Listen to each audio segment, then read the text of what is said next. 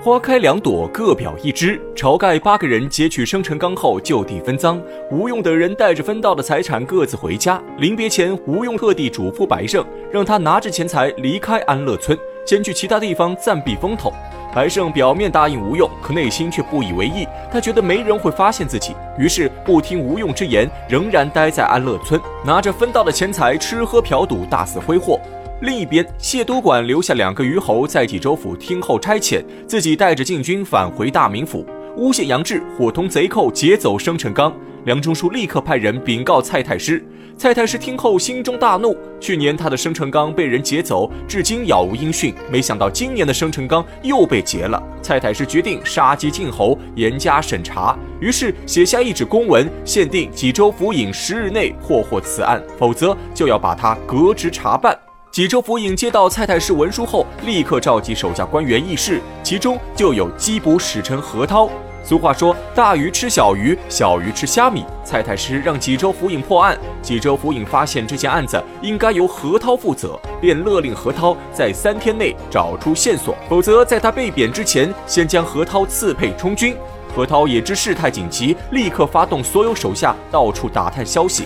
可一天时间过去，官兵们毫无所获。何涛愁眉不展，独自在酒楼喝酒，却正遇上弟弟何清。何清专门来找何涛，正是为了给他通风报信。原来吴用等人劫走生辰纲后，这件事在当地传得沸沸扬扬。何清听说是七个卖枣子的山东人犯的案，突然想起他在安乐村客栈时给这几个人登记过姓名，而且当时他还认出其中一人，有点像东西村的晁盖。这何清曾经去东西村投奔过晁盖，与晁盖有过一面之缘。可那时候吴用却说他们姓李，何清心有疑惑，就多留了一个心眼，将这件事暗暗记在心中。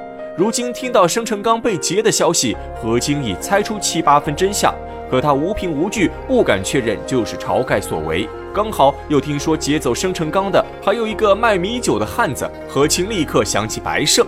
白胜在案发前一天刚好输给他两桶米酒，于是他便偷偷观察白胜，发现白胜这几天出手阔绰，果然像发了一笔横财。在他的赌坊中已经连续赌了两天，输了好几百两银子，却一点都不心疼。想到此处，何清觉得白胜嫌疑很大，急忙找哥哥何涛报告消息。何涛一听大喜过望，立刻带人去何清赌坊捉拿白胜。此时的白胜还不知道大难临头，正在赌坊玩得乐不思蜀，结果被何涛当场捉拿归案。何涛将白胜押到济州府衙门，叫出押运生辰纲的两个虞侯，二人仔细打量白胜一番，认出白胜就是卖酒下药的劫匪。济州府尹确认无疑，让白胜招出其他同党，否则就要大刑伺候。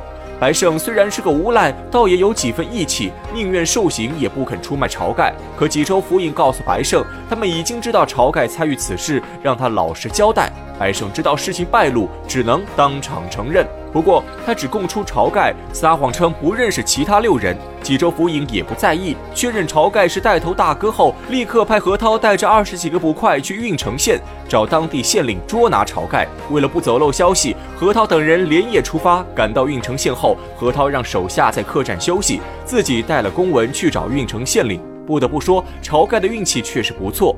何涛赶到郓城县时，正好是上午九点左右。郓城县令刚开完早衙，县令和捕快都回家吃饭休息。运城县衙空无一人，只留下一个押司值班。而这个押司不是别人，正是及时雨宋江。何涛是个外地人，不知道宋江与晁盖关系密切。他打听到宋江今日值班，急忙赶到衙门，找到宋江，把晁盖等人的事情如实说出，让宋江带他去见县令。宋江一听，心中大惊。可他并非普通人，内心虽然波涛汹涌、翻江倒海，表面却不动声色，稳如泰山。电光火石间，宋江心中已有打算，他决定要冒险救晁盖一命。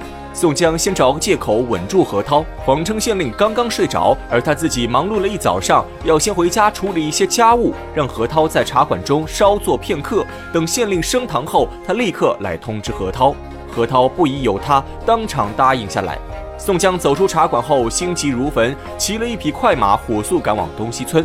此时，晁盖、吴用、刘唐和公孙胜四人正在晁盖家中饮酒，讨论如何拿生辰纲的钱救济百姓。而阮氏三兄弟分了钱财后，已经回到石碣村。宋江风风火火闯入晁盖家中，将白胜招供一事告诉晁盖，让他赶紧逃离东西村。至于何观察那边，他会尽力拖延时间。晁盖一听又惊又喜，他担忧的是自己还没做好准备，生辰纲一案就已经东窗事发；而他高兴的是能交到宋江这样的朋友，在危急时刻肯舍弃自己性命，将消息提前通知给他，这无异于救他一命。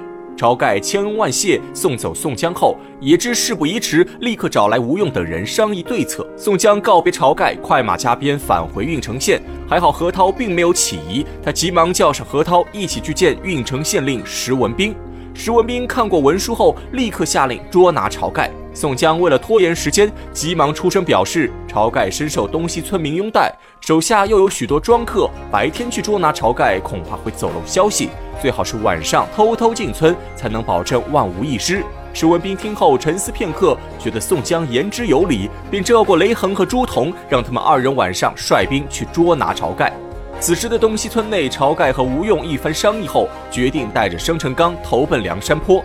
吴用认为王伦是个贪财之人，只要献上生辰纲，王伦肯定会收留他们，而且梁山坡全是水路，易守难攻，完全可以对抗官府。计划定好后。晁盖让吴用和刘唐押着生辰纲先去石碣村，他和公孙胜留下来收拾东西。晁盖将家中值钱的东西全部打包，有愿意追随他的庄客就一起带走，不愿意跟他走的，给他们发点钱财，另寻别处。晁盖收拾完毕，已到深夜。此时雷横、朱仝带着何涛和几十个捕快已经来到东西村，眼看晁盖家中燃起熊熊大火，何观察心急如焚，他让雷横和朱仝赶紧率兵堵住村口，绝对不能让晁盖。逃走，雷横和朱仝二人使个眼色，一个把守村东口，一个把守村西口。原来雷横、朱仝平日里和晁盖关系不错，又受了宋江的吩咐，都起了放走晁盖的心思。晁盖带着公孙胜一路往西，赶到村西口时，正遇上朱仝。朱仝与晁盖打斗一番，假装不敌晁盖，让手下官兵去找雷横求援，而他自己追上晁盖，表面上是与晁盖厮打，实际上却是护送晁盖。一路将晁盖送出村后，朱仝反打自己一掌，躺倒在地，谎称是被晁盖打伤。而此时的晁盖早已趁着夜色逃得无影无踪。这便是美髯公质问插翅虎，宋公明私放朝天王的故事，也正应了那句老话。朋友多了路好走，与人为善，与己为善，与人有路，与己有退。伸手帮助别人的同时，在未来的某一天，也有可能会帮到自己。